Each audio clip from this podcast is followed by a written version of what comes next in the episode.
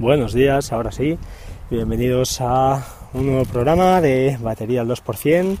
Estamos a sábado 23 de julio de 2016 y hoy se me acaba el primer periodo vacacional. Eso significa que sí, hoy sábado empiezo a trabajar, esta tarde, ahora mismo son las 9 y 23 cuando estoy grabando esto. Y estoy, como no, paseando a la perra, que es cuando puedo grabar. Eh, bueno, yo en primer lugar, eh, no sé si lo escuchará, pero si lo escucha, pues mi agradecimiento eterno a JM Ramírez, porque eh, bueno, he tenido un problema con los con los con el Fit y, Apple.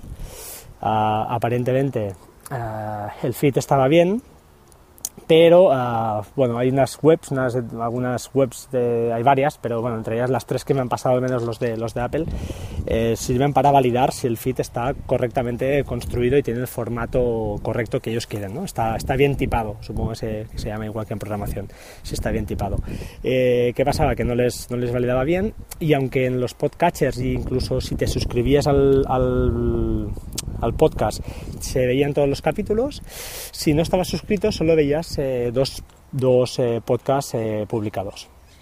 Al final, gracias a JM, nada, añadir un par de líneas de código a, la página de WordPress, bueno, para que luego se genere bien el, feed y ningún problema, y ya está funcionando. Y muy bien la gente de Apple también, porque en menos de 12, 14 horas, yo creo, menos, menos de 10 horas, ah, ya me han respondido el correo, lo han dado por bueno y está ya todo, todo bien.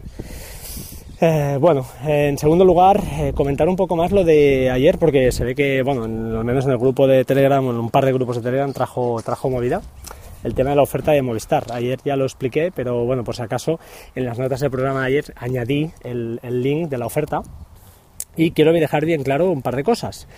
Una, eh, eso implica una alta nueva, con lo cual si tenéis un número de teléfono y le tenéis mucho apego, mm, pues ya no lo podéis hacer.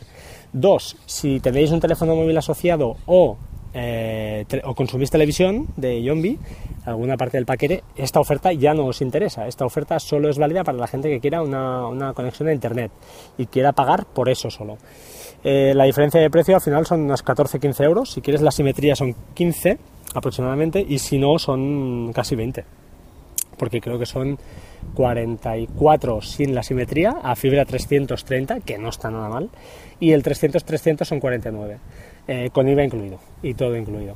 Entonces, pues bueno, yo opté por esta, por esta opción. Estoy al 70% del camino hecho, es decir, tengo ya toda la instalación hecha, todo montado, eh, el router, también quiero comentar un par de cosas ahora del router, pero bueno, eh, todo correcto, y la parte que me faltaba es devolver todo el equipo antiguo de la otra línea y iniciar la baja. Esto está hecho todo, solo me falta enviar un correo ordinario, si como oís, con sobre y cartita, a un código postal. Estos de Telefónica son muy buenos para las comunicaciones, por lo que se ve.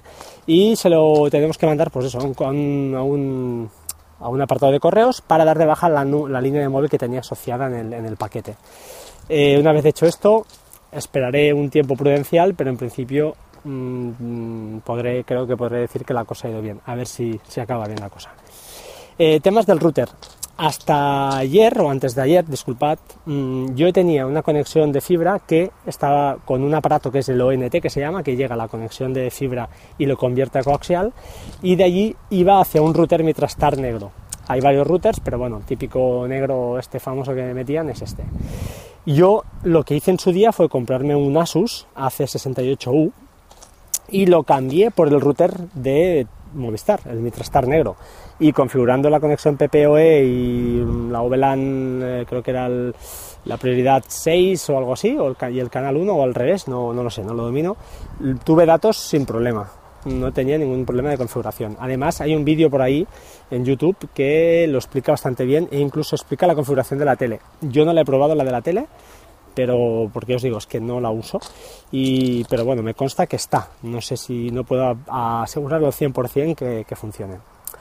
Y luego, ahora al montarme este nuevo router, esta nueva alta, ya te montan el router este nuevo que parece como un Apple TV a lo ancho, un poquito más grande, que no está mal, la verdad. Para un usuario normal yo creo que no está nada mal. No me he molestado hacer muchas pruebas, pero sí que me he molestado en pelearme en ponerlo en modo puente, porque este sí que no lo puedo eliminar, porque lleva la ONT incluida. Al final, después de muchas pruebas y bueno, y pelearme unas cuantas horas, lo más fácil, ya lo expliqué ayer, era simplemente colocarlo en monopuesto. Y también otra pregunta que me han hecho, ¿el teléfono funciona cuando lo pones en monopuesto? Sí, el teléfono sigue funcionando sin problema, porque va conectado al, RJ11 del, del aparato de Movistar, del ONT más modem más router. ¿Vale? En principio, esto. Eh, hoy os quería hablar, se va a hacer largo hoy creo, eh, intentaré acortar un poco. Hoy os quería hablar de, de, de, de, de, ¿de qué os quería hablar? Vale, ah, vale, de tres cositas.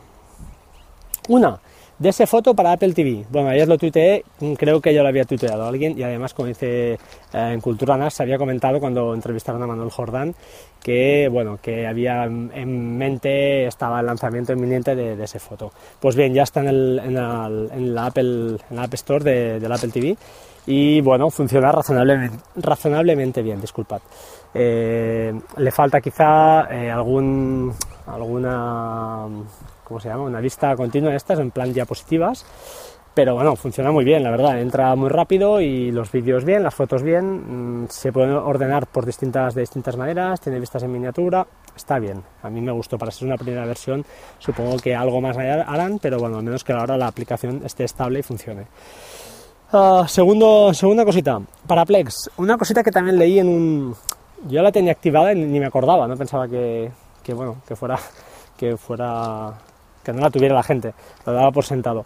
En Plex, los que usáis Plex, hay una opción, eh, si os vais a servidor, eh, espera que lo miro, servidor biblioteca, eh, en su menú biblioteca, dentro hay una opción, hay un check que pone permitir eliminar archivos. Pues bien, si marcáis eso, lo que os permitirá es, tanto desde el Apple TV como desde la aplicación de iOS, al menos son las que yo he probado, os permitirá borrar alguna peli, algún capítulo de una serie, lo que queráis, que, eh, eso sí, uno a uno, eh, os permite eliminar eh, eso. Imaginad que empecéis a ver una película, es muy mala, pues la elimináis y la podéis eliminar directamente desde ahí. No hay que esperar a conectarse al servidor y borrarla.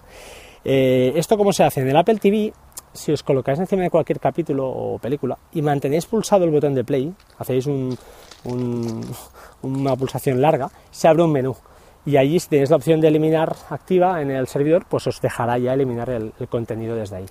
Está bien.